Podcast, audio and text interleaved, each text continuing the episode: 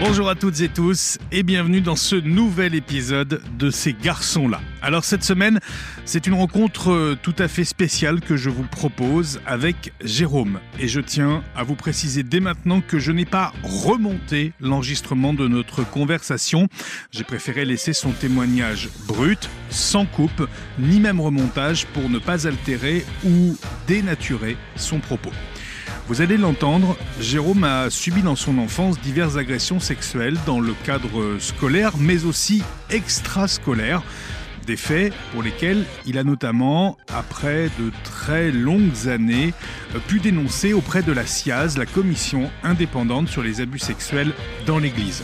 C'est une parole très forte, pleine d'émotions aussi, vous allez l'entendre, et parfois très dure à écouter. C'est un témoignage indispensable que nous livre cette semaine Jérôme. Bonjour Jérôme. Bonjour Nicolas. Jérôme, tu connais la première question. Quel est le, le plus ancien souvenir que tu aies de toi, de ton enfance? Euh, alors effectivement, j'ai beaucoup réfléchi à cette question euh, avant de venir pour me dire quel est le souvenir que je peux, que je peux avoir de moi. Euh, bon, mauvais, non, mais complètement. Et je dirais que un des souvenirs que je peux avoir, c'était quand j'étais en, en, CP euh, et que j'avais amené à l'époque. on avait de temps en temps école le, samedi matin et mhm. j'avais amené pour le samedi matin mon cochon d'Inde de l'époque, dont j'ai oublié le prénom. voilà, mais j'ai ce souvenir-là très ému d'amener la cage le samedi matin et je devais être effectivement CP j'avais amené le, cochon d'Inde euh, là-bas. Il était comment le, le, tout jeune Jérôme à cet âge-là, en, CP euh, plutôt euh, très introverti. Alors ça, c'est voilà, c'est plutôt l'adulte qui le dit de cette manière-là. Mm. une certaine sensibilité, probablement aussi d'une certaine manière comme s'il il y avait une différence entre le monde qui l'entourait et ce qu'il ressentait à l'intérieur. Voilà, pas très assez timide, assez réservé peu d'amis, voilà.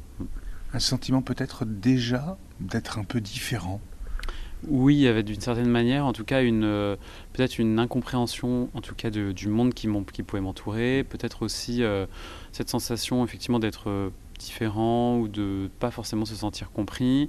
une sensibilité à des choses que qu'à l'époque j'arrivais pas vraiment à identifier, que je peux vivre plus facilement maintenant, notamment autour de, autour de la musique ou autour aussi du ressenti que je peux que je peux ressentir, que je peux avoir avec euh, avec différentes personnes ou autres. Mais il y avait quelque chose qui n'était pas forcément euh, très euh, facile en moi effectivement. Mm. quelle éducation reçoit le, le jeune Jérôme enfant à cette époque-là? Alors plutôt une éducation très sérieuse, très voilà, il y a une certaine, mes parents ont une certaine veulent nous donner en tout cas une, éducation, alors mon frère, ma soeur et à mon frère, ma soeur et moi, une éducation assez, euh, assez sérieuse, assez suivie. Euh, on est euh, en école privée. Alors, moi, je suis originaire de Vendée, donc bon, à l'époque, c'est pas si loin. Il n'y a pas beaucoup d'écoles publiques, mais bon, en tout cas, on est en école privée catholique. alors, mais, mais, moi, j'ai une famille assez religieuse, en tout cas, mais pas forcément mes parents, mais mes grands-parents beaucoup, et puis les générations un petit peu avant. Euh, donc mes parents ne euh, sont pas forcément portés par la religion, pour autant ils, ils aspirent à communiquer et puis à, à quand même qu'on suive aussi cette éducation-là. Donc il y a quand même cette, à la fois cette éducation-là et puis une éducation qui est assez sérieuse, assez cadrée. voilà. Quelle place a la, la, religion justement dans ton éducation à cette époque-là? Alors à cette époque-là, quand je suis vraiment très jeune, elle en a pas plus que ça. Elle en a évidemment à l'école parce qu'on a des cours de, catéchisme. Mhm. Euh, et puis elle en a aussi parce que mes grands-parents sont aussi très liés euh, à la religion. Donc euh, ils vont très souvent à la messe. Et puis j'ai aussi des, de la famille dans cette génération-là qui est religieuse, mhm. en tout cas qui est portée sur la religion. Donc ils sont eux assez... ils vont en tout cas nous amener, mon frère, ma soeur et moi, ou peut-être même plus à moi, un petit peu cette éducation, et puis euh, peut-être petit à petit euh, l'amener à, voilà, à la fortifier. Mais à cette époque-là, bon, je vais euh, très peu souvent à la messe. Effectivement, il y a les cours de, catéchisme, mais ça s'arrête là globalement. Et puis, on va dire que je fais quand même les premiers sacrements et tout ce qui va être les communions, la profession de foi, jusqu'à la confirmation. Et c'est là effectivement que je commence à, avec conviction tout ça Alors, À l'époque, oui, même si euh, voilà, la question de croire ou pas croire, c'est une question qui me, à laquelle je ne sais pas forcément répondre. Je pense que je le suis d'une, je, suis ces enseignements-là et puis ces, sacrements dans une, dans une dynamique de, bah, ça fait partie du suivi normal et puis parce que étant en église, en école pardon privée catholique, la question se pose pas vraiment. En fait, on suit un peu le, le fil. Tu n'y vois pas d'autres alternatives peut-être à ce jeune âge-là?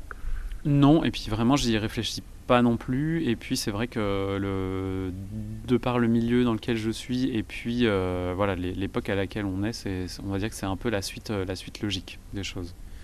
Tu grandis, tu continues avec ta scolarité aussi cette pratique de la religion euh, quand tu quand arrives des années un peu plus tardives, la fin du primaire, peut-être le début du secondaire? Alors oui, parce qu'en fait à ce moment-là, moi quand j'arrive en sixième, j'ai soudainement envie de d'apprendre un instrument de musique. Mhm. Euh, alors, il faut savoir que je suis dans une famille où la... il n'y a pas de musiciens, en tout cas que je connaisse, il n'y a pas, voilà, pas de famille de, de, musiciens du tout, ou pas forcément de, de personnes attirées par la musique classique. Voilà, en tout cas, pas forcément cette sensibilité-là. Et, euh, et, pour, je vais quand même, euh, je, je, me renseigne pour prendre des cours des cours de musique. À mhm. l'époque, je me dis, voilà, est-ce que ça va être du piano ou autre? Et puis, euh, dans la même rue, enfin, une rue juste à côté de, chez mes parents, il y a un, religieux, un frère, qui euh, propose des cours de des cours de, clavier. Et puis avec des, des, partitions des méthodes des méthodes d'orgue. Et donc du coup je rejoins ces cours je suis en sixième à cette époque là et puis euh, à l'époque il est un des seuls organistes de la paroisse. Donc il a il a accès à l'orgue, euh, à l'orgue de, de, la paroisse. Donc je vais prendre quelques cours avec lui pendant 3-4 euh, ans, je dirais, avant de rejoindre l'école de musique de la, de la commune. Et puis là, je vais sentir qu'effectivement, il y a un appel pour moi de l'instrument qui est l'appel de l'orgue, euh, très rapidement. Et puis, alors que souvent, ce qui se passe, c'est qu'il y a souvent des quand on commence l'instrument, on est plutôt attiré par le, par le piano. Et puis à un moment donné, en fait, comme il y a trop de personnes en piano, il n'y a pas assez de place. Les gens vont soit vers l'orgue, vers le clavecin.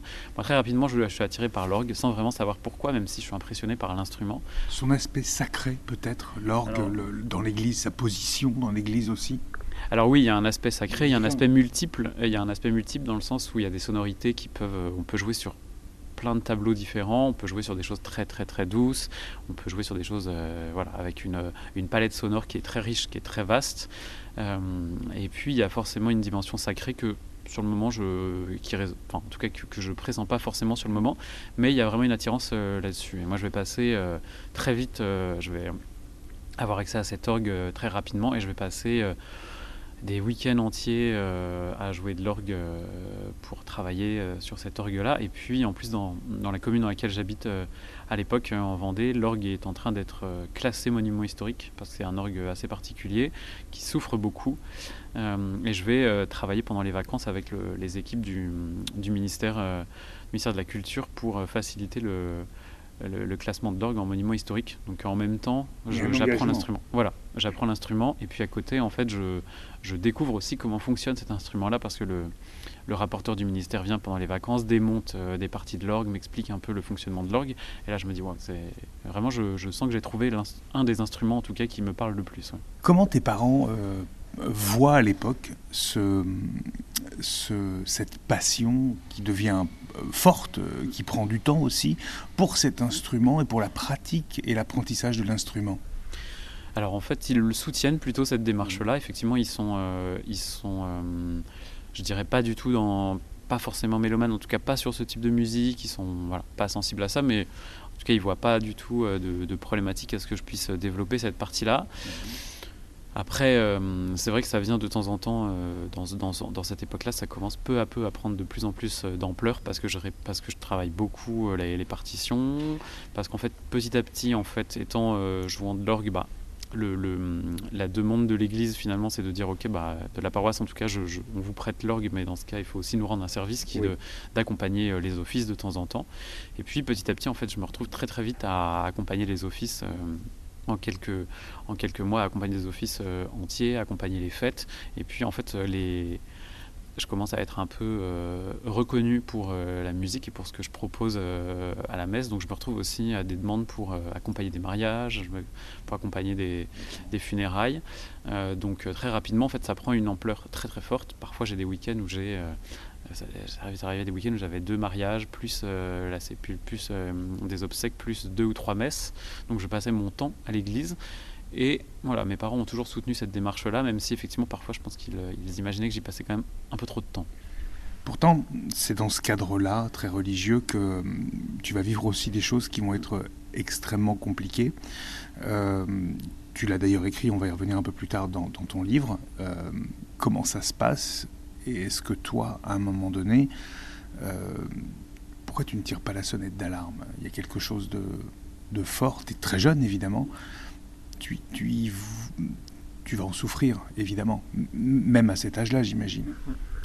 Alors en fait, euh, à cette époque, effectivement, euh, moi, euh, j'apprends l'orgue, je commence à, envisager effectivement de, de, jouer aux offices, et puis en, parallèle, je, j'ai fait ma confirmation, j'ai rencontré un, prêtre de la paroisse avec qui, voilà, le courant passe bien, les échanges aussi, et puis je sens que pour euh, parfaire, en tout cas pour moi améliorer ma, ma manière d'être à l'orgue euh, quand je, quand je joue, les, quand j'accompagne les offices, il me faut aussi peut-être réviser certains euh, concepts religieux, certaines pour être un peu plus, en tout cas pour être un peu plus investi, dans, dans, ma mission.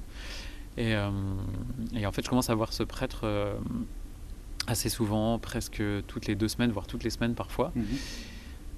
Et euh, voilà, ce prêtre, a, on, a, euh, on, a, on échange beaucoup sur cet aspect-là. On échange aussi beaucoup. Euh, tu as 10-11 ans Oui, voilà, j'ai 10-11 ans, peut-être peut même 12, mais en tout cas dans cette période-là. Et, le, et, et puis, il a remarqué, parce que bon, il y a un moment aussi dans, dans la manière dont, dont, les agresseurs peuvent approcher des victimes, ils ont une certaine analyse aussi parfois des victimes. Il a remarqué qu'effectivement, il me voit un peu, il me sent un peu hors milieu, hors cadre, un peu solitaire. Et puis. Voilà, je pense que derrière tout ça, il se dit voilà qu'il va, va essayer de, m'approcher, peut-être euh, d'apprendre à me connaître. sur le moment, on sait, je ne sais pas trop.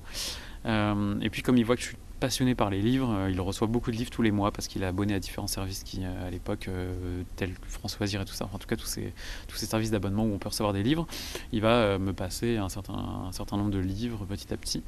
Et puis, c'est une époque où moi déjà au collège, je vis pas très bien les choses. Euh, j'ai des camarades de classe euh, au collège euh, qui sont, sur lesquels je vis aussi avec eux déjà des agressions. En tout cas, je, subis des attouchements parce que je suis un peu, voilà, je suis l'appareil, introverti, un peu solitaire, un peu fragile, je dirais. On va pas encore parler de, de l'homosexualité à cet âge-là. C'est beaucoup trop tôt encore. Oui, à cette époque-là, je ne sais pas trop ce qui, si je suis euh, homo ou pas. En tout cas, je n'ai voilà, pas du tout cette, euh, cette, euh, cette vision-là, cette conviction-là. En revanche, je suis un peu, voilà, je suis un peu souffre-douleur d'un certain nombre de garçons, pour le coup, du, du collège. Et voilà, avec différentes choses qui peuvent se passer pendant la récréation, à différents, différents endroits, différents moments. et, et, qui, qui, ont un impact sur la vie d'à côté, évidemment, et qui vont de toute façon encore plus t'introvertir. Oui, c'est un moment où j'en parle à personne. Euh, effectivement, je, me renferme et l'orgue, là, pour le coup, devient un refuge parce que finalement, c'est le seul endroit où je me sens euh, vivre d'une certaine manière. Utile aussi. Et utile, exactement. Et euh, en fait, à cette époque-là, la première personne à qui je m'ouvre un petit peu de ça, c'est le prêtre. Et et en fait, ce qui se passe, c'est que euh, lui, il m'explique que voilà, il faut, c'est pas la peine d'en parler à mes parents, c'est pas la peine de, de, de, les stresser avec ça. En tout cas, voilà que, voilà que lui peut se faire le dépositaire d'une certaine manière de cette information. Mmh. Et en fait, dans le même temps, ce qui à la base est, peut être le rôle d'un prêtre. Oui, complètement. En fait, il peut être aussi. Euh, alors, c'est pas de la confession au sens de c'est pas moi qui fais ça, mais en tout cas, de, voilà, il peut de l'écoute, exactement. Mais en fait, dans le même temps, lui va aussi euh, abuser de moi, euh, voilà, et m'agresser sexuellement de manière assez répétée, puisque en fait, je vais, je vais quasiment le voir, je pense, pendant 3-4 ans, toutes les deux semaines, voire parfois toutes les semaines. Euh, et en fait, il va se retrouver à finalement faire la même chose que les camarades de classe, d'une autre manière, mais en tout cas, finalement faire la même chose, puisque je le vis pas forcément comme une agression. Alors, entendons-nous à l'époque, parce que évidemment, euh, il y a une question autour de moi de. il y a de la confiance entre vous deux. Voilà, il y a de la confiance. Je me questionne si finalement je viens pas y chercher du réconfort parce que finalement je m'ouvre à lui de ce que je vis. Voilà. Et puis probablement que c'est plus facile aussi pour moi de ne pas voir réellement ce qui se passe. En tout cas, on, on voit bien que dans un mécanisme traumatique, c'est le genre de choses qui peut se faire, c'est qu'à un moment on peut, peut avoir d'une certaine manière un bourreau et puis finalement vivre, revivre en permanence la chose sans se dire il y a un problème ou autre. Et en fait, à cette époque-là, je vais très souvent là-bas. Et en plus, euh, mes parents qui sont pas du tout bercés dans la religion, pour le coup, apprécient plutôt euh, beaucoup ce prêtre. Donc ce prêtre, en fait, est invité à dîner de temps en temps chez mes parents. Ce qui est fou. Oui, complètement. Alors, il se passe jamais rien chez mes parents, évidemment. Il fait tout à fait bonne figure. Euh, voilà, les échanges sont toujours très, très intéressants, très cordiaux. Et donc, en fait, il s'immisce à la fois finalement dans la famille et puis euh, en parallèle de ça, euh, il continue effectivement d'abuser de moi pendant, euh, pendant plusieurs années. C'est un mécanisme extrêmement douloureux dans lequel il est extrêmement difficile de, sortir, hein, évidemment. À aucun moment tes parents n'ont pu imaginer ce qui se passait alors non, à l'époque, rien du tout. En tout cas, il n'y a, a, aucune hypothèse qui est posée. Et en fait, je dirais que un des éléments qui, qui apparaît parfois. Euh, et, typiquement, je, si je sors un peu de l'époque et j'évoque euh, la première séance de dédicace que j'ai faite et conférence que j'ai donnée, c'était euh, dans la commune d'enfance en mhm. mai dernier. C'était important pour toi que la, première la première fois où tu où tu rendais public ce, témoignage et ce ton livre, que ça se passe dans cette ville là, dans cette commune là. Alors ça a été une réflexion très longue hein, parce que je savais qu'il y avait un impact particulier. Euh, moi, c'était important d'y aller parce que c'était aussi pour montrer que pour montrer cette question de survie. C'est-à-dire qu'à un moment, c'est de c'est de se dire, ok, il y a pu y avoir tout ça, mais je suis encore là, encore debout. Et à cette époque, euh, voilà, la maison d'édition, on discute beaucoup et on se dit, voilà, c'est quand même, ce serait quand même intéressant de le faire euh, là-bas. Donc, on imagine un petit, euh, la, libraire euh, de, la commune est tout à fait, enfin voilà, très envie de le faire aussi, tout à fait partante là-dessus, me dit voilà, généralement on organise quelque chose avec 10-15 personnes, bon. Et puis au final on se retrouve à 70 personnes pour cette conférence. Euh, moi je, voilà, on, envisage une heure, une heure et demie de conférence et puis dédicace ensuite. Donc voilà, la, libraire se retrouve finalement à prendre, à prendre une salle de la, de la commune. voilà, il y a la maire de, de, la commune qui est là, il y a pas mal de personnes que je connais. Il y a, euh, il y a des parents de, de, garçons qui, et, de, filles d'ailleurs qui étaient, qui étaient à l'école avec moi, euh, qui sont là. Il y a évidemment mes parents, des parties de la famille. Et il y a dans le lot aussi des, enseignants que j'ai pu avoir, et notamment une enseignante du collège, euh, ma prof de ma prof de français de troisième, qui vient me voir à la fin et qui me dit en fait j'ai trouvé dans, dans, dans, ton livre des réponses aux questions que je pouvais me poser à l'époque où elle me dit, on sentait bien qu'il y avait quelque chose qui n'était pas normal. elle me dit, je me rappelle m'être ouvert à tes parents que tu allais euh, trop souvent au centre de documentation euh, et qu'on ne comprenait pas trop ce que tu faisais là-bas à toutes tes récréations. Et qu'est-ce que tu faisais là-bas? C'était une manière pour moi de me protéger, en tout cas d'être euh, hors, du, hors du monde avec la documentaliste à l'époque. C'était aussi une manière de, nouer une autre relation qui pour moi me sécurisait un peu plus. Et en fait, euh, elle me dit, le livre a donné les réponses aux questions que je me posais et surtout elle me dit, à l'époque, on était loin d'imaginer à un moment donné qu'il pouvait y avoir ça, parce qu'on se disait, ok, ça peut arriver à des endroits, mais les, violences euh, sexuelles, ça peut pas arriver chez nous ce, qui, ce qui, du coup, en plus, euh, je fais une toute petite parenthèse, se déroule dans un département, et on l'a dit, c'est la Vendée, euh, qui est un département qui est profondément euh, inscrit dans la religion. On le sait, enfin, je veux dire, il y, a, un rapport particulier entre les Vendéens et, la religion, la religion qui est présente d'ailleurs sur l'emblème du département de la Vendée, d'ailleurs, dans, dans, des choses aussi, dans des familles comme les, familles, des familles politiques aussi, et dans des parcs d'attractions célèbres de, la Vendée. On sent qu'il y a ce rapport-là, j'imagine que ça a dû, euh, ça a dû secouer beaucoup là-bas. Alors oui, en fait, euh, il y, y, a un ancrage à la fois religieux qui effectivement est très très fort, euh, et à la fois, en fait, ça, ça a secoué très tardivement. C'est-à-dire que c'est un département sur lequel il y a beaucoup, beaucoup, beaucoup de victimes. alors, pas forcément dans ma génération, plutôt des victimes. dans, ouais, voilà, donc beaucoup dans les années 50-70.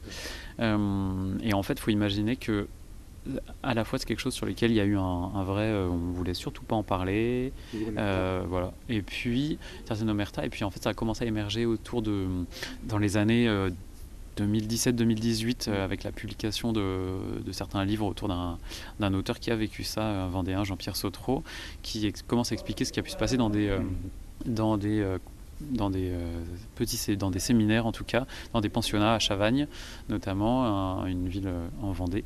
Et puis... Célèbre aussi pour l'émission télé le pensionnat de Chavagne. Oui, voilà, exactement. voilà. Et, euh, et en fait, il commence à évoquer ce qui a pu se passer là-bas. Et puis, ça fait effet boule de neige. C'est la période aussi de toute, de toute l'affaire, l'affaire Barbarin aussi, dans un autre, une autre région, côté Lyon.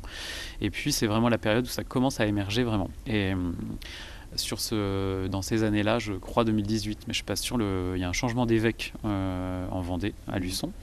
Euh, c'est euh, voilà, monseigneur Jacquelin qui arrive et qui en fait est très étonné, découvre en fait l'ampleur du phénomène mm. parce que pour le coup là, à l'époque, les, les, victimes de, ces années 50-70 commencent à vraiment émerger. Et ça commence à faire un effet très très fort. On commence à découvrir en fait que la Vendée est un des départements où il y en a eu le plus, en tout cas et sur lequel, dans certains endroits, notamment dans ce pensionnat, c'était euh, presque systémique. C'est-à-dire qu'il y, a des années où il y, avait un nombre, euh, un nombre euh, impressionnant de victimes, et puis surtout, il y avait beaucoup aussi d'agresseurs, au point où on peut se donner effectivement cette question de est-ce que c'était systémique, c'est-à-dire il y avait vraiment presque, est-ce qu'il y avait un système organisé ou pas, on peut se poser la question. Quoi. Donc la, la, libération de la parole commence à ce moment-là, et on commence à... Et la Vendée a été finalement un département pas pilote, parce qu'on n'est pas vraiment pilote sur ce genre de choses, mais en tout cas a été un département sur lequel il y a eu une vraie euh, libération de la parole sur ce sujet. Et puis aussi, euh, là pour le coup, où l'Église, en tout cas euh, l'évêque qui, est encore, qui est encore là, a eu une vraie, une vraie place là-dessus avec, avec la mise en place notamment d'une plaque commémorative. dans la cathédrale de Luçon en 2021, et puis aussi le, fait de, de pouvoir accueillir toutes les victimes qui voulaient l'évoquer avec lui. Justement, tu parles de cette, euh, de cette libération de la parole. Il y a, il y a une commission clé qui, dans, dans l'Église et dans, tout ça, c'est la Civise, si je ne m'abuse. La SIAZ à l'Église. La SIAZ, pardon, excuse-moi. C'est la SIAZ. Euh, j'imagine que toi aussi, tu as apporté ton, ton témoignage à, à, cette commission. Et, la question en filigrane, c'est est-ce que toi, il y a eu un soulagement, euh, le fait de parler? Alors en fait, moi j'ai vécu, donc ce que j'ai vécu adolescent, pour situer un petit peu, ça se termine euh, quand je pars du collège, mmh. parce qu'à ce moment-là, les camarades de classe vont dans un autre lycée, le prêtre part en fait. Donc d'un coup, quelque chose s'arrête. Et à cette époque-là, la mémoire aussi, la mémoire petit à petit euh, fait son travail d'amnésie. Euh, en fait, dans le traumatisme, souvent il y a une notion d'amnésie traumatique, hein, c'est-à-dire qu'on oublie les choses, ou en tout cas on en vient à, à douter, on peut avoir quelques images. Bon. Moi je perds la mémoire de, de, ça. Euh, et donc à cette époque-là, je, bah, je, commence à, je recommence à avoir une vie, euh, une vie euh, que, que je pense normale. Et, et, en fait, la mémoire va revenir par, par à coup. Et étonnamment dans un cadre religieux d'ailleurs. Oui, alors en fait, elle, elle revient. Alors déjà, elle revient avant parce que moi, mon corps commence à donner pas mal de signaux. Euh, moi, c'est par le corps qu'elle commence à revenir. Et puis, la première fois où je libère effectivement euh, la parole vraiment, au-delà d'un cabinet, euh, le cabinet d'un psychanalyste, c'est la, première fois où je la livre vraiment avec les émotions du moment. C'est dans un monastère en 2019. Je suis, voilà, je vais me reposer parce que je, travaille à l'époque beaucoup, beaucoup. Et puis, voilà, j'aspire à un peu de tranquillité. Donc, j'y vais vraiment dans un, dans une, dans une, dans un but unique. C'est vraiment de me reposer, pas mmh. du tout dans un but religieux. Euh, Sauf que tu es à deux doigts du burn-out, que ton corps aussi euh, donne des signes, des signes qu'il va lâcher et qu'il y a d'autres choses à, extérioriser, et ça se passe là-bas. Voilà, ça se passe là-bas. Et en fait, je, on me propose euh, gentiment de pouvoir échanger avec un moine. Moi, je dis non, non, moi, je viens juste pour me reposer, vous savez. voilà. bon. Et puis finalement, j'accepte l'échange avec un moine. Et puis on échange plusieurs jours de suite. Et puis une après-midi, il décide de, me faire visiter ce qu'on appelle la clôture dans le monastère, donc cet espace qui est réservé aux moines uniquement. Et puis euh, en fait, Solem en plus, c'est un, c'était à Solem, le monastère de Solem, c'est un, monastère qui est très porté sur le chant grégorien. Donc euh, je suis très intéressé sur ces sujets-là euh, de par, de ma formation d'organiste et puis de, choriste aussi après. Et, en fait, je, suis dans l'enceinte et puis je ne sais pas pourquoi le, moine me questionne sur euh, moi comment, comment je vis ma foi aujourd'hui, comment je voilà, c'est quoi mon ressenti avec la foi. Et là en fait spontanément j'aborde avec lui le fait que dans mon chemin de, de foi, j'ai aussi vécu d'autres choses et notamment euh, l'abus sexuel. Donc il faut imaginer qu'on est en août 2019, la commission, euh, la SIAZ, je crois vient de commencer son travail, je crois que c'était courant 2019. Mmh.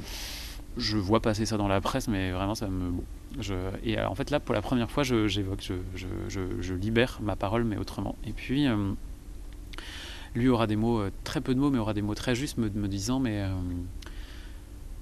toi, dans ce, dans ce cheminement, t'en es où? Est-ce que tu estimes que, que, le travail thérapeutique est, voilà, est fait sur ça? Est-ce que tu es en paix avec ça? Voilà, où tu en es. Et moi, je lui dis très justement, enfin, je lui dis avec, avec mon aplomb que je peux avoir dans certaines situations comme celle-ci, je lui dis oui, oui j'ai suffisamment travaillé là-dessus, tout est ok pour moi, euh, c'est réglé. C'est faux. effectivement. Et lui va, me dire, avec une petite pointe d'humour, en tout cas en reprenant quelques propos de la Bible, en disant euh, Qui suis-je pour te juger euh, Moi, personnellement, c'est pas ce que je ressens. Et il m'a dit Voilà, je, pense que le travail n'est pas terminé. Et il va me laisser avec ces mots. En tout cas avec ces phrases qui vont rester on rentre puis moi je repars le lendemain je rentre à Paris. Et puis en fait quatre jours après, j'ai prévu d'aller chez mes parents pour, euh, pour le mi-août, enfin en tout cas autour du 15 août, pour l'anniversaire de mon père notamment, puis pour rendre visite à, mes parents. Et en fait, j'arrive chez mes parents et je ressens euh, ce que je ressens depuis quelques années quand je vais euh, chez mes parents en Vendée, des crises, je fais des crises de panique, je suis obligé d'avoir des tonnes de médicaments pour essayer de pas trop montrer qu'il y a un mal-être, pour essayer de dormir aussi, pour pas pour limiter mon angoisse et mes moments de panique. Et puis en fait, ce jour-là, j'ai l'impression que hum, qu'en fait, si je ne livre si je ne dis pas ce que j'ai vécu, je vais pas survivre. Et il y a un moment, euh, en fait, qu'à chaque fois, effectivement, je, à chaque fois, la question qui me hante, à chaque fois, je vais rendre visite à mes parents ces dernières années où la mémoire est revenue, c'est est-ce que je dois leur dire ou pas? Et ce jour-là, ce qui se passe, en fait, c'est que en quelques secondes, euh, on est le soir, quelques secondes, je me dis non, mais en fait, de toute façon, j'ai pas le choix, il faut que je le dise. Et donc, je libère cette parole auprès de mes parents. Comment ça se passe? Comment ils reçoivent ça? Alors, euh, c'est très compliqué parce que j'ai, euh, moi, j'ai des, j'ai une famille où on a du mal à exprimer ses émotions. Mmh. C'est le cas dans beaucoup de familles, du reste. Mais là, il s'agit plus que d'émotions, Jérôme. Oui, mais d'une certaine manière, il y a un côté où il faut tenir à tout prix. Dans, dans, la famille, il y a, des notions de ne pas montrer, de tenir. Il y a une, il y a, ce qui émane de la famille, c'est une très grande force, mais une force qui parfois peut aller au point où en fait on, on montre pas euh, les moments de faiblesse ni rien. Donc il faut, on y, faut y aller, voilà. Et en fait, moi, je l'évoque parce que euh, je l'évoque et, je, et même moi, j'exprime pas d'émotion devant eux, alors que j'en évoque au monastère. En tout cas, très peu d'émotions. Euh, j'évoque pas les détails, je dis voilà, je vais pas rentrer en détail, mais voilà, je dis voilà, j'ai vécu ça dans un cadre religieux avec tel prêtre. Alors je nomme le prêtre, et par, en revanche pour les camarades de classe, je ne les nomme pas. Euh, là, pour le coup, ça reste, euh, c'est un élément que je veux pas évoquer avec eux. Mais euh, sur le moment, effectivement, la première réaction, c'est qu'en fait, ils pensent d'abord que c'est dans la famille. Donc je leur dis non, non, c'est pas, personne, c'est pas personne de la famille. Et puis après, la deuxième réaction chez eux va être. on n'a rien vu. On n'a rien vu, voilà. Et et en fait, bon, la nuit, il, pose différentes questions. Moi, je réponds à peu de choses parce qu'il y a des choses sur lesquelles, à l'époque, je suis pas prêt à rentrer encore. Mmh. Euh, ce que j'évoque, c'est que je, leur dis que voilà, je détaillerai pas euh, ce que j'ai vécu réellement, les actes en tant que tels. Mais voilà, mais en revanche, que je pourrais répondre à certaines de leurs questions et tout. Et surtout, je leur dis, peut-être que ça vous donnera du sens à la vie que je mène depuis plusieurs années, que vous n'arrivez peut-être pas à comprendre complètement. Hum, et, effectivement, le lendemain, puis les semaines qui vont suivre, ils vont avoir besoin d'évoquer, enfin notamment ma mère va avoir besoin d'évoquer des souvenirs en se disant, euh, mais là quand même, je me souviens de ça, ce moment-là, est-ce que c'est ça que tu voulais dire? Enfin voilà. Et en fait, mes parents sont, euh, je pense, enfin j'en suis sûr aussi, mais d'ailleurs sont, sont culpabilistes de n'avoir rien vu. Euh, et en fait, euh, moi, j'essaie de m'évertuer à leur dire, mais en fait, c'est normal parce que dans un monde comme ça, personne ne voit rien. Et les gens qui voient généralement sont des gens qui sont extérieurs au cercle, euh, en tout cas au cercle familial ou au cercle intime, et qu'en fait, c'est normal de n'avoir rien vu. Et, et, malgré tout, en fait, je comprends que ça suffise pas pour rassurer, évidemment, mais il y a un moment, il y a cette cette posture, souvent, quand on est victime, c'est que du moment où on commence à libérer la parole, en fait, on devient limite le thérapeute ou en tout cas l'aidant. C'est-à-dire qu'on est la victime, c'est-à-dire que c'est nous qui avons vécu les faits, mais, en fait, la déflagration est tellement forte, voilà, qu'il faut aider les gens à qui on dit la parole. Et rassurer finalement, les rassurer sur le rôle qu'ils n'ont pas eu à l'époque parce qu'ils n'ont pas pu le voir. Oui, voilà, complètement. Et puis c'est aussi, euh, c'est à la fois les rassurer et puis à la fois se dire en fait, en fait, c'est le mécanisme habituel, on peut pas faire autrement. Moi, j'ai eu quand même cette chance, il faut quand même le dire. Euh, entendons-nous euh, dans la chance, mais cette chance qu'ils n'ont pas mis en doute ma parole.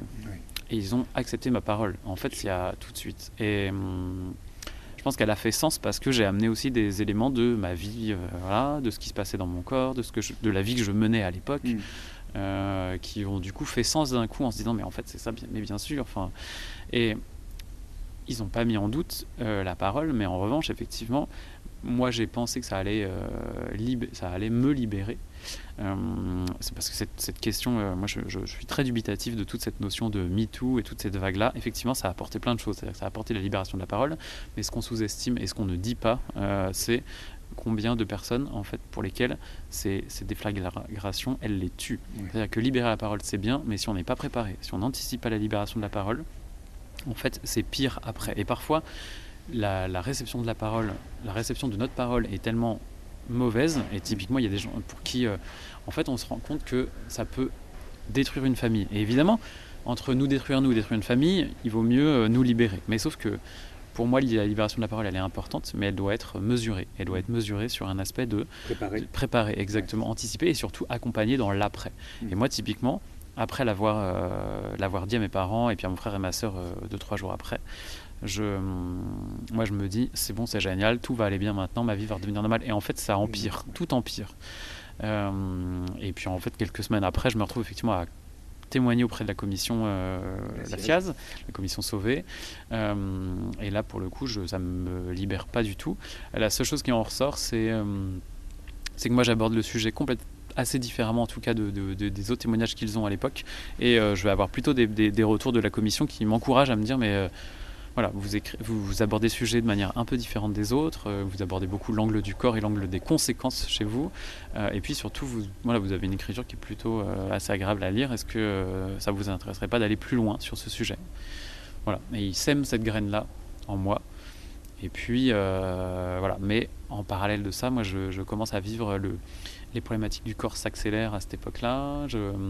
Je vis un premier arrêt maladie euh, quelques semaines après l'avoir dit parce que j'ai, je, je, vais voir un cardiologue, je vais diagnostiquer sur une problématique euh, cardiaque qui est en lien aussi avec ce que j'ai vécu.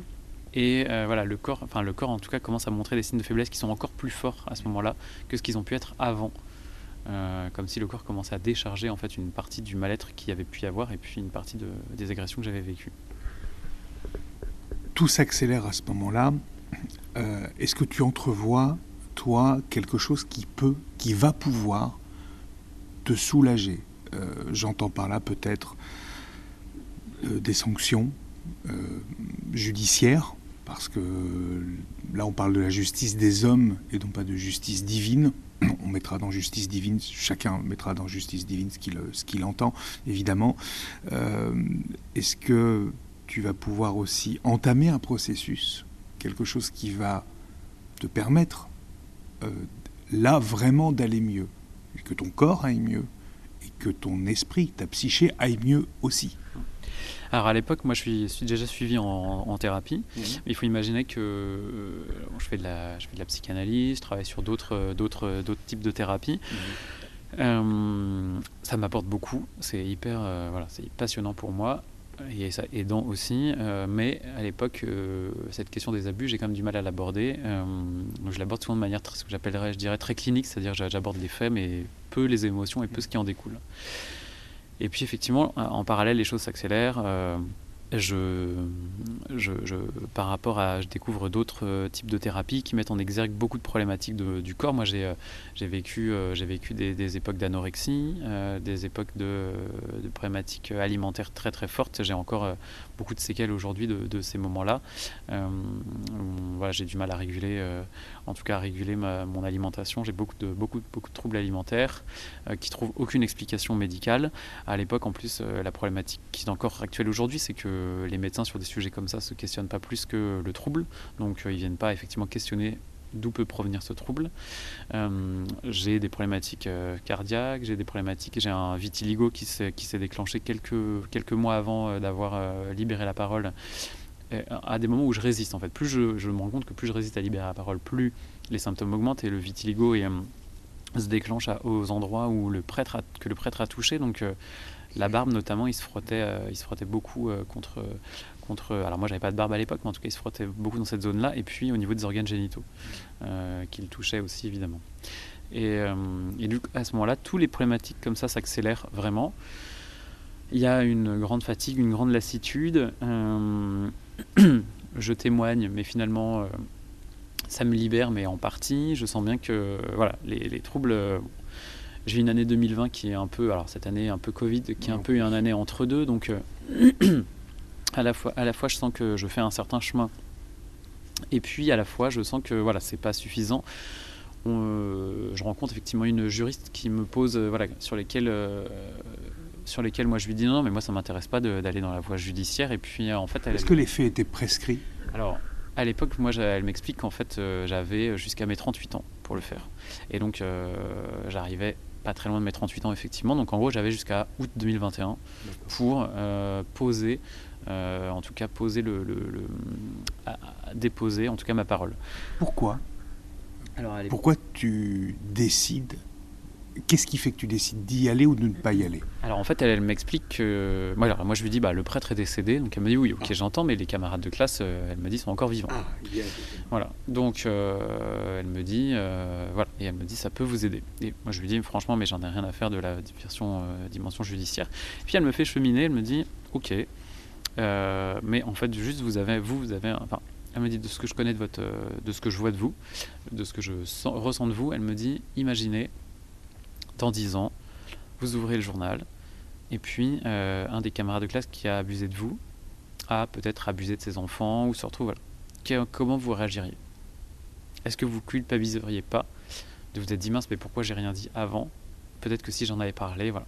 Elle me laisse avec ça et elle me dit attention, c'est pas pour vous culpabiliser ou autre, mais c'est vraiment. Elle me dit vous êtes quelqu'un d'assez sensible, mmh. sympathique.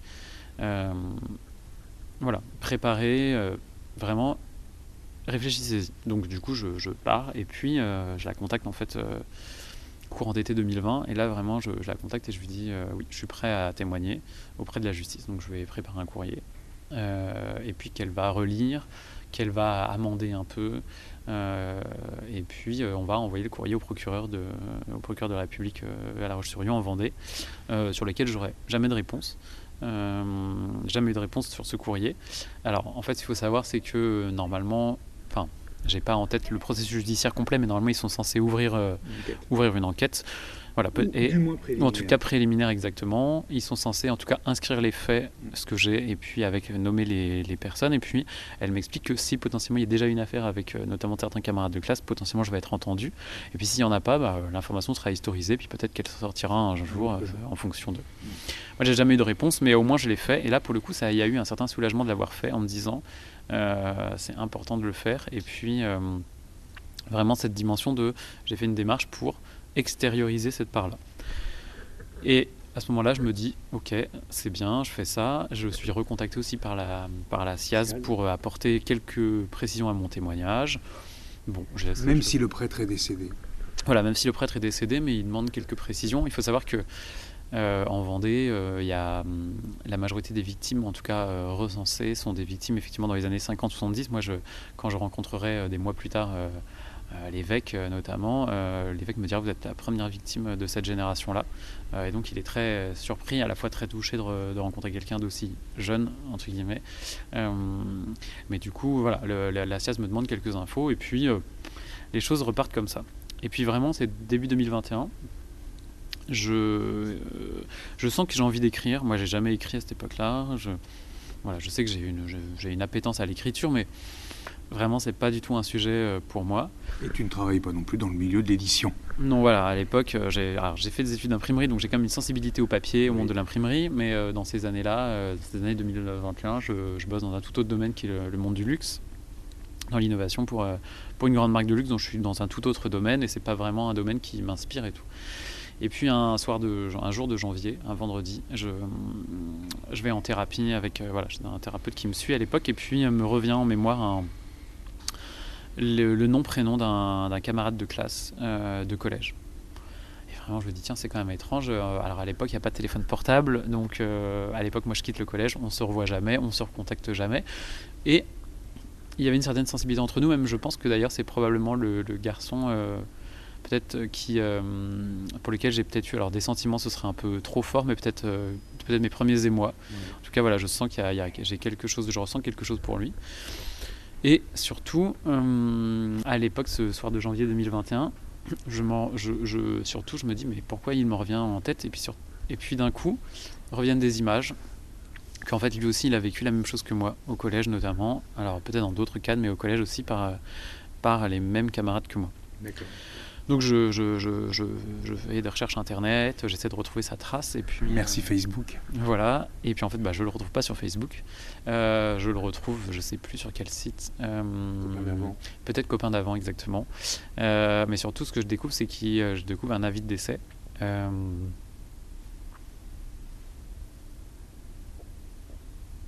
Je suis un peu ému en disant.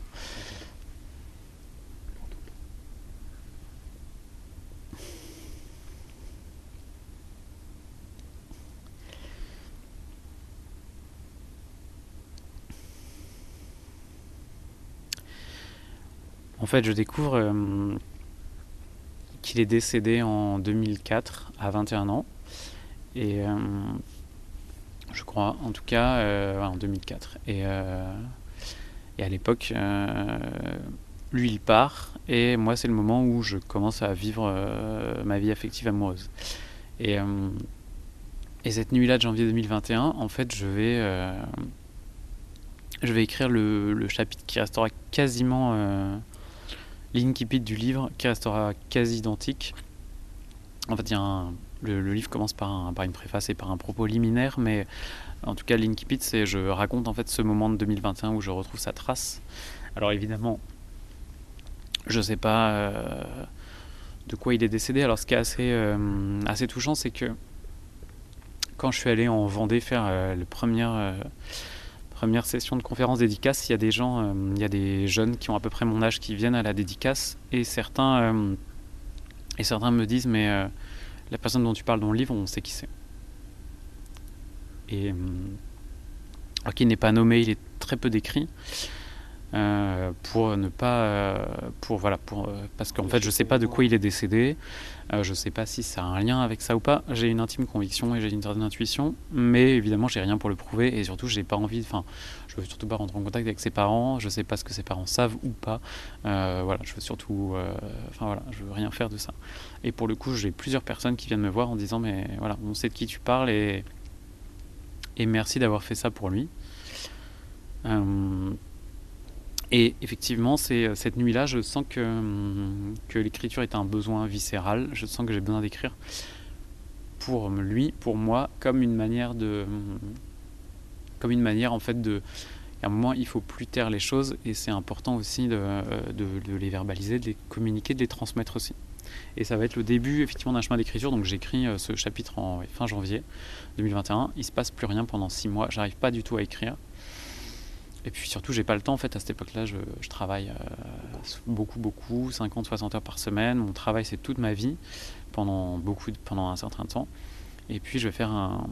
Je sens que à partir de mai-juin 2021, les choses s'accélèrent. Tous mes soucis, euh, tous les, les- les- les troubles que j'ai euh, de santé euh, se donnent rendez-vous pendant cette même période très très fortement. Je commence à avoir des pertes de mémoire aussi très fortes. Euh, je commence à prendre le métro le matin pour aller au travail et puis euh, il m'arrive de sortir du métro et de me dire mais en fait euh, pourquoi j'ai pris le métro où je suis? Donc des vraies pertes de mémoire. Je commence à avoir à l'époque sur 35 enfin j'ai quasi 30 heures de réunion par semaine et en fait je commence à, à oublier à, à être en pleine réunion et à oublier le sujet pour lequel je suis en train de parler et puis euh, je fais un, je pars en burn-out euh, complètement euh, en juillet 2021. Euh, et à ce moment-là, c'est l'effondrement complet. Et à la fois, il y a deux états en moi, c'est-à-dire qu'effectivement cet état d'effondrement très fort, et à la fois il y a un état en moi où je sens que l'appel de l'écriture est là, comme s'il y avait un besoin, cette fois-ci, de poser vraiment sur papier.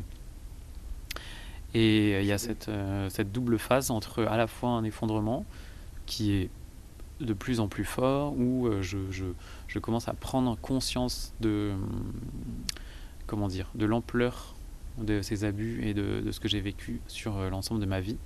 Et puis euh, cet appel à l'écriture, cet appel à autre chose, cet appel à poser, les, à poser sur papier. Et en fait, sur ce sujet-là, il y a beaucoup de femmes qui, qui écrivent sur les abus sexuels, sur les violences sexuelles. Il y a peu d'hommes quand même qui en parlent.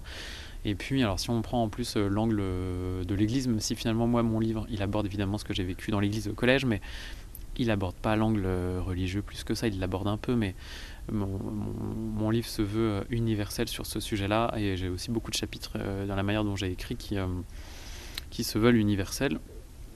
En fait, ce que j'ai commencé à percevoir, c'est combien, quand on vit un traumatisme, quel qu'il soit, mais là, en tout cas, moi, l'angle du traumatisme sexuel, c'est que il y a beaucoup de livres qui décrivent, qui décrivent les faits, qui décrivent la colère, qui décrivent, et qui ont été importants, ces livres-là sont importants, mais en fait, peu de livres finalement décrivent le, euh, la vie que ça peut nous amener à avoir. Et en fait, petit à petit, avec ce burn-out, je prends conscience combien, par mon corps, euh, par la vie que je mène à l'époque, c'est-à-dire d'avoir une vie professionnelle surinvestie, euh, où je me noie dans mon travail complètement, dans cette vie, euh, mais, et à la fois je me noie dans mon travail, et à la fois ça me donne une certaine posture parce que j'ai un poste, je suis reconnu pour ce que je fais, donc ça me donne une certaine stature. Je me rends compte combien finalement je, je fais une vie, je construis une vie qui, m'évite en fait d'aller voir ce qui se passe en moi, qui m'évite d'aller euh, visiter mes souffrances, qui m'évite d'aller plonger sur cette partie-là, mais à la fois j'ai pas de vie affective, plus de vie sexuelle parce que tout s'est arrêté quand la mémoire revient, donc pendant 15 ans je vis, j'ai pas de vie sexuelle pas de vie amoureuse. Euh, très peu de vie personnelle au final parce que je passe mon temps au travail et puis quand je suis pas au travail en fait je passe mon temps euh, à étudier la psychanalyse, à étudier euh, l'astrologie, à étudier, à étudier la musique parce que je suis choriste voilà, et très investi dans ce, dans ce milieu-là. Mais en fait, j'ai plus du tout de, vie, de vie personnelle. Et, je, et en fait, je, je prends conscience combien finalement le trauma, tout ce que j'ai vécu, me construit une autre vie. Et ce que je me suis appliqué à décrire dans, mon livre, euh, c'est vraiment cette notion de comment ça a pu transformer ma vie. Comment ça a pu. Euh, alors, transformer en bien, dans le sens où ça m'a fait découvrir des terrains inexplorés, mais à la fois combien ça avait euh, biaisé, combien ça m'avait. combien j'étais tellement dissocié, clivé entre ce que j'avais vécu et puis une autre vie que j'avais construite qui finalement n'était pas la mienne. Jérôme, j'ai une question. Quelle est maintenant une fois ce livre là, euh, physiquement il existe, euh, quel est maintenant ton rapport avec la religion Parce que tu l'as dit, euh, ça s'est passé dans un cadre religieux, avec un religieux, tu t'es toi-même après ouvert dans un autre cadre religieux des années plus tard. Quel est maintenant ton, ton rapport avec la religion? Une fois ces, ces témoignages donnés et couchés alors, je dirais que hum, c'est une question qui me. Comment dire? À laquelle j'ai alors j'ai une réponse et je n'ai pas de réponse et j'y ai quand même réfléchi parce que le, livre aborde un peu ce sujet-là. Quand j'ai écrit la première version du livre, j'ai euh, des proches qui. Euh, qui ont lu le livre, des amis, et qui m'ont dit ah, c'est intéressant, mais euh, bah, j'ai eu des très bons retours, mais c'est dommage parce que ton livre aborde pas suffisamment la notion, la foi que tu as et dont tu parles peu, mais dont, quand on te connaît un peu, on sait qu'elle est très présente.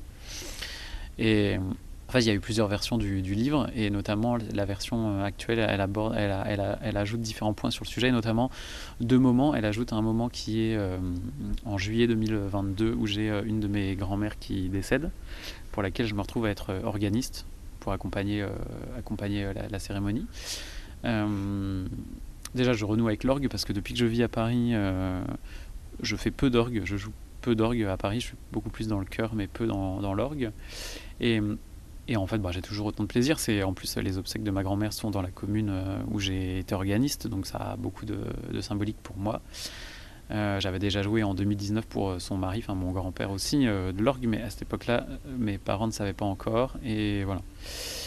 Et là, du coup, ça prend une toute autre tournure parce que à ce moment-là, je ressens, quand je joue de l'orgue, je me dis, mais j'ai toujours, adoré jouer de l'orgue et, en fait je me rendais compte que ce que j'aimais le plus jouer c'était accompagner c'était les obsèques. On pourrait dire les mariages je détestais jouer ça parce que souvent en fait les gens se mariaient parce que euh, leur grand-mère ou leurs parents voulaient absolument qu'ils se marient à l'église. Alors évidemment il y en a qui se marient parce qu'ils avaient des convictions entendons-nous hein, mais bon. Euh, mais vraiment les obsèques. Et en fait je m'étais toujours euh, j'ai eu quand j'avais j'étais très jeune j'avais 20 ans je crois j'ai eu les, les obsèques d'un du fils d'un ami imprimeur euh, qui m'a fait, fait découvrir le métier de l'imprimerie. Son fils avait eu un accident. Donc euh, voilà, j'avais déjà des, des, moments comme ça très très forts. Et je m'étais rendu compte que les obsèques, dans les obsèques, la mission de l'organisme finalement, c'était d'accompagner les personnes qui sont là, croyantes ou non, euh, à ce que leur chemin soit moins douloureux. et que la musique pouvait les aider à ça. Et là, vraiment, quand j'ai joué pour les obsèques de ma grand-mère, évidemment, je me suis mis dans cette posture-là, mais vraiment, j'ai senti combien la musique avait un avait pour moi un pouvoir effectivement et que vraiment je, me sentais habité quand je faisais jouer de la musique comme de, si... de la musique religieuse. Oui de la musique religieuse. Moi pour le coup c'est vrai que je maintenant je suis dans des chœurs et que c'est quand même plutôt la musique religieuse qui m'attire et que j'écoute quand même beaucoup ça donc je sens bien qu'il y a quand même quelque chose qui me qui me relie à ça.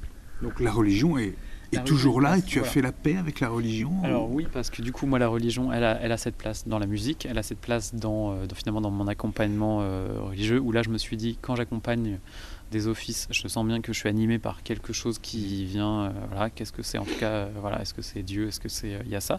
Et puis il y a le fait que j'ai un, je suis quand même un, je retourne souvent en retraite euh, religieuse et dans des monastères. J'y suis retourné, ça a permis de faire notamment un chapitre autour du pardon dans, en fin de mon livre, euh, que j'ai un sujet que j'ai abordé avec le moine qui avait livré la parole, ce qui fait que le livre s'ouvre sur le monastère et se termine sur le monastère. Et euh, et en fait, j'y suis retourné il y a quelques mois euh, cet été euh, avec mon compagnon, qui lui, pour le coup, euh, a aussi une certaine sensibilité à la religion, mais n'avait jamais osé faire différente, voilà, mais n'avait jamais osé franchir le pas du monastère pour aller en retraite. Donc, on allait tous les deux en retraite dans un dans, le même monastère à, Solem, et je sens bien que hum, sans aller sans aller à l'église toutes les semaines, je sens bien qu'il y a quand même voilà, il y a une aspiration chez moi, quelque chose qui m'anime encore. Et à la fois, j'ai pu aussi y trouver la paix parce que le, le, d'une, la parole finalement que j'ai pu ouvrir auprès d'un moine a été euh, très forte. Euh, j'ai pu aussi m'en ouvrir auprès de l'évêque de, Luçon en Vendée, qui aussi a eu un, accueil euh, très fort de ma parole. et à la fois, effectivement, j'ai aussi parfois un regard quand même assez critique, il faut quand même se le dire, sur parce qu'aujourd'hui L'Église avance sur le sujet des violences sexuelles, mais n'avance pas très vite, n'avance pas assez vite. Elle met aussi parfois en doute la parole de, certaines victimes. Euh, elle a du mal à les prendre en charge. On voit bien euh, ce qui s'est passé après euh, la commission Sauvée et les instances qui sont des instances de reconnaissance et de réparation sont des instances qui, qui ont quand même du mal, voire beaucoup de mal parfois à écouter cette parole-là. Donc j'ai quand même, voilà, j'ai à la fois un, œil critique quand même là-dessus. Jérôme, le principe du podcast, tu le connais, il se termine toujours par ce mot de la fin. Tu sais, ce moment qui t'appartient, qui peut durer euh, quelques secondes comme euh, plusieurs minutes, peu importe. Et tu peux t'adresser d'ailleurs à, qui tu veux. Ça peut être euh, à toi, à moi, à ton compagnon, à ta famille, à tout le monde, à personne aussi. Mm-hmm. À toi dans le passé, dans le présent, dans le futur, peu importe aussi. c'est le mot de la fin. Et c'est ton moment. Alors en fait, euh, j'ai volontairement pas voulu réfléchir à ce moment pour euh, laisser aussi passer euh, ce qui pourrait, ce qui pourrait y avoir. Je pense que déjà il y, a un mot qui est pour que ce soit pour ma famille, que ce soit pour mes proches, que ce soit pour mon compagnon, c'est ce mot d'avoir d'avoir pu accueillir ma parole et d'avoir pu la respecter, l'entendre, la soutenir. je crois qu'il y a un, un, immense merci à toutes ces personnes-là pour pour avoir pu euh, soutenir aussi le travail d'écriture. Enfin, je m'expose évidemment dans ce livre, j'expose ma famille, j'expose mes proches parce qu'il n'est il est pas sous pseudo. Donc euh, il, est, il, est, voilà, il est direct, il est réel. Euh, et ils ont tous beaucoup soutenu cette parole et cette libération de la parole pour moi, ce cheminement aussi de pouvoir en parler dans le livre. Donc il y a un grand merci à eux. Et il y a aussi une symbolique assez forte, c'est que j'ai rencontré mon compagnon la semaine où, où je quittais mon monde d'avant, qui était le monde professionnel euh, du luxe après, après mon burn-out pour, euh, en vue de ma reconversion euh, dans la psychologie maintenant et dans la thérapie. Et en fait, j'ai rencontré mon compagnon à ce moment-là et j'ai signé avec la maison d'édition dans cette même semaine. Et voilà, c'était un signe. Et c'est mon compagnon qui a fait la photo de couverture du livre. Et voilà, qui, euh, qui était, euh, et à l'époque, c'était, ça faisait deux mois qu'on était ensemble, il fallait une photo pour, euh, pour le livre.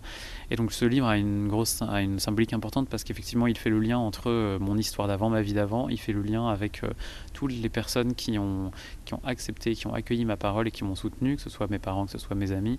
Il fait le lien aussi avec lui, qui lui, fait, finalement, vient ouvrir aussi une autre vie pour moi, qui est le fait de pouvoir revivre un moment euh, de vie affective, de vie amoureuse, de vie sexuelle aussi, évidemment, parce que ça fait partie de, ce pan-là. Ça, c'est euh, vraiment, voilà, il y a un vrai message de remerciement. Et puis, euh, je pense qu'il y a un message aussi qui est, important et qui est pour toutes les personnes qui ont pu vivre ça, ou les personnes qui qui, parfois aussi peuvent ne pas l'avoir vécu, mais peuvent avoir aussi des gens autour qui l'ont vécu. C'est comment, en fait, c'est vraiment cet accueil de de cette, important de, cette importance très forte de libérer la parole, oui, mais de manière très accompagnée, et que vraiment cette libération, elle, euh, un élément que j'évoque dans le livre, elle, elle permet de, de, passer de l'ombre à la lumière, mais elle permet de passer de la survie à la vie, et que moi finalement ce, témoignage, ce livre, même s'il m'expose, même s'il me fragilise d'une certaine manière parce qu'il livre beaucoup de choses de ma vie, euh, il m'a vraiment fait passer, euh, j'ai vraiment eu l'impression de mettre un pied dans la vie euh, et, ça, c'est vraiment un message pour tout le monde, c'est que euh, même si on l'a vécu, même si on se dit ok, je peux mettre ça de côté, c'est pas très grave, non, il y a vraiment un moment important, c'est la thérapie pour ce genre de choses, c'est primordial. Et c'est primordial parce qu'il y a un moment, c'est important de vivre. Et, euh, c'est pour ça que je pense que le dernier mot, je le, dédierai à, un ami qui a vécu la même chose que moi dans un autre cadre, mais qui lui, il y a six mois, a mis fin à sa vie. Euh, probablement aussi parce que voilà, il n'a pas su trouver les mots, trouver les personnes pour pouvoir faire émerger cette parole. Et donc c'est aussi à lui que je dédie ce moment parce que voilà, je me dis que, que, des personnes qui écouteront ce podcast peut-être euh, seront amenées, euh, peut-être ou par mon livre ou par ce podcast, à libérer aussi leurs paroles. Merci Jérôme. Merci Nicolas.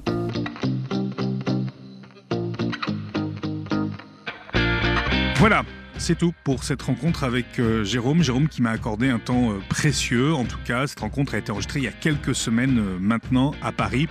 Je vous donne les références du livre de Jérôme parce que ce livre aussi, il est indispensable. Le livre s'appelle En mon cœur meurtri, chemin de résilience. Il est paru aux éditions Nouvelle Cité. Et dans son titre, il contient ce mot, résilience, celui de la reconstruction, celui du aller mieux, du mieux-être. Merci en tout cas à Jérôme pour euh, sa sincérité, son honnêteté, sa grande transparence aussi et sa générosité extrême euh, lors de ce témoignage, parfois vous l'avez entendu, très dur. Merci à tous, je vous souhaite de très belles fêtes de fin d'année et je vous dis à très bientôt.